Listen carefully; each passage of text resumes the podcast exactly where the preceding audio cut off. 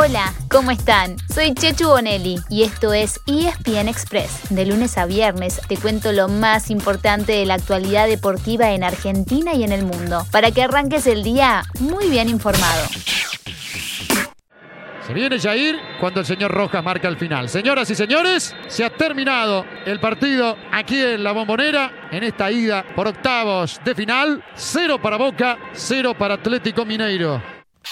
Sí, sí, sí, el mejor fútbol de clubes de Sudamérica está de regreso. It's back. Anoche comenzó la ida de los octavos de final de la Copa Libertadores. Y en la bombonera, Boca se quedó con sabor a poco frente a Atlético Mineiro de Brasil. Fue 0 a 0 en un partido muy cerrado, pero el equipo de Miguelo, sí, de Miguel Ángel Russo hizo un poco más para llevarse la victoria. Incluso en el primer tiempo le anularon de manera polémica un gol del Pulpo González por una supuesta falta previa de Briasco. En el equipo brasileño fueron titulares el ex River, Nacho Fernández y el ex Racing, Matías Aracho. La revancha será el martes que viene en Belo Horizonte.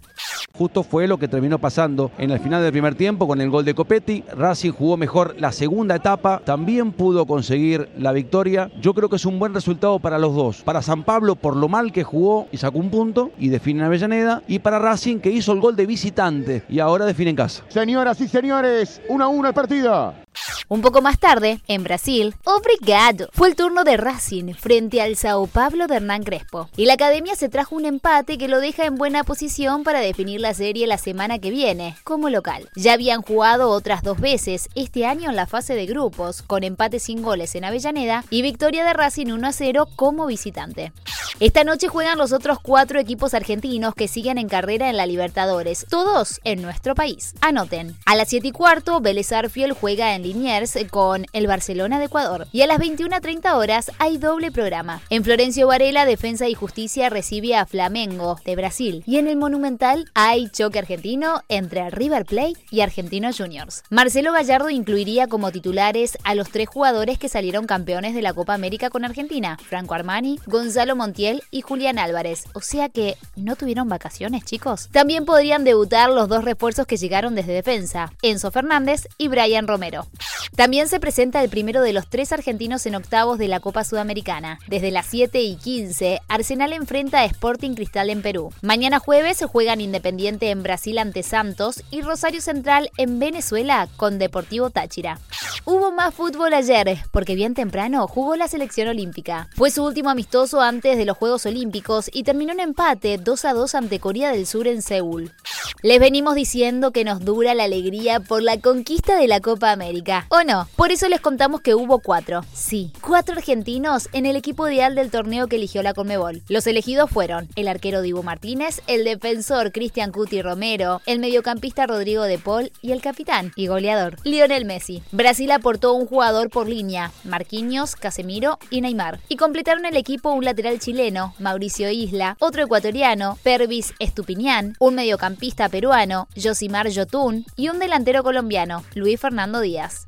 Si nosotros no podemos soltar, suponemos que ustedes tampoco. Así que les recomendamos que escuchen lo mejor de la entrevista de anoche en ESPN F Show, conducido por Alejandro Fantino. El entrenador de la selección campeona de la Copa América, Lionel Scaloni, estuvo con mi compañero, con Ale, uno de los grandes fanáticos de la escaloneta desde la primera hora. Les dejamos un par de momentos imperdibles, pero pueden ver varias repeticiones en estos días por ESPN o buscar la nota completa en espn.com o en YouTube.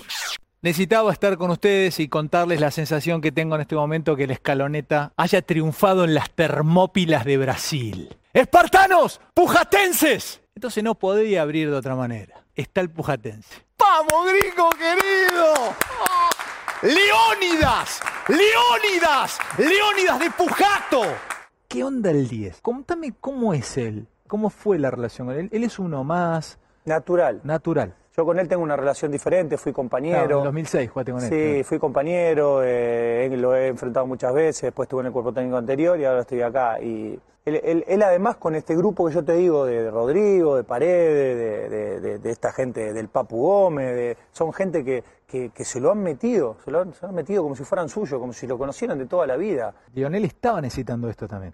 Que está bueno, que lo, Pero es que, que- no, que lo traten como humano. Es que, a ver, hace, hace falta que también te acerques. ¿Qué te parece, gringo? Hace ¿Sabes falta. la soledad de un lugar como el de Messi? Yo- Ahora sí, dejamos el fútbol para pasar al tenis. Lamentablemente, una mala noticia para los fanáticos. Roger Federer tiene una molestia en una rodilla y se bajó de Tokio 2020. Seguramente era la última oportunidad de disfrutar de su majestad en unos Juegos Olímpicos. Sin Roger y sin Rafa Nadal, queda todavía más despejado el camino de Novak Djokovic hacia el Slam dorado. Ya tiene los primeros tres grandes del 2021. Ahora va por el oro y por el US Open. ¿Ustedes creen que se quedará con todo? Me temo que sí. En cuanto a los torneos de esta semana, en Hamburgo ganó Federico Del Bonis. Vuelve a jugar mañana por octavos, igual que otro argentino, Sebastián Báez. En Bastado, Federico Coria eliminó a Francisco Cerúndolo por un doble 6-4 y vuelve a jugar hoy bien temprano. Y se despidió Facundo Bagnis, que venía de ganar el De Salzburgo. Pasamos al básquetbol, porque el seleccionado olímpico jugó anoche su tercer amistoso rumbo a Tokio y acumuló su tercera derrota en fila. Después de perder con Australia y con Nigeria, anoche no pudo con Estados Unidos, que ganó 104-80. Al equipo estadounidense lo conduce Greg Popovich, quien fuera entrenador de Manu Ginobili en San Antonio, pero por ahora no dio señales de ser un Dream Team. Antes de ganarle a Argentina había perdido también tanto con Australia como con Nigeria. Seguimos con el básquetbol, pero para hablar de las finales de la NBA. Oh yeah, baby. Esta noche hay un partido clave, el juego número 4. Los Phoenix Suns están 2 a 1 arriba ante los Milwaukee Bucks, que esta noche, como locales, buscarán dejar la serie empatada. Lo pueden ver a partir de las 10 pm, por ESPN, por supuesto. es una gran oportunidad para mí, para, para Argentina, para todo eh, el pueblo latino, para toda Latinoamérica. Creo que es una gran eh, posibilidad ¿no? que se me está dando a mí y hoy en día que aprovecharla. Escuchaban a Brian Castaño, el boxeador argentino, que este sábado hará historia. El Boxy peleará para la unificación de los cuatro títulos mundiales Super Welter. Su rival será el estadounidense, Jermel Charlotte, que hoy es dueño de tres de esas cuatro coronas. Será la primera vez que un argentino tenga la chance de convertirse en dueño absoluto de una división. Habrá una transmisión especial de ESPN Knockout, que además tendrá un segundo servicio de audio para personas con discapacidad visual. Ese relato también estará disponible el sábado, más temprano, para el partido de rugby entre los Pumas y Gales. Y así llegamos al final de nuestro episodio de hoy. Soy Chechu Bonelli y de lunes a viernes te traigo las noticias deportivas más relevantes para que arranques el día muy bien informado. Te espero en el próximo ESPN Express. Y no te olvides, dale clic al botón de seguir para recibir una notificación cada vez que haya un nuevo episodio disponible. No te vas a arrepentir.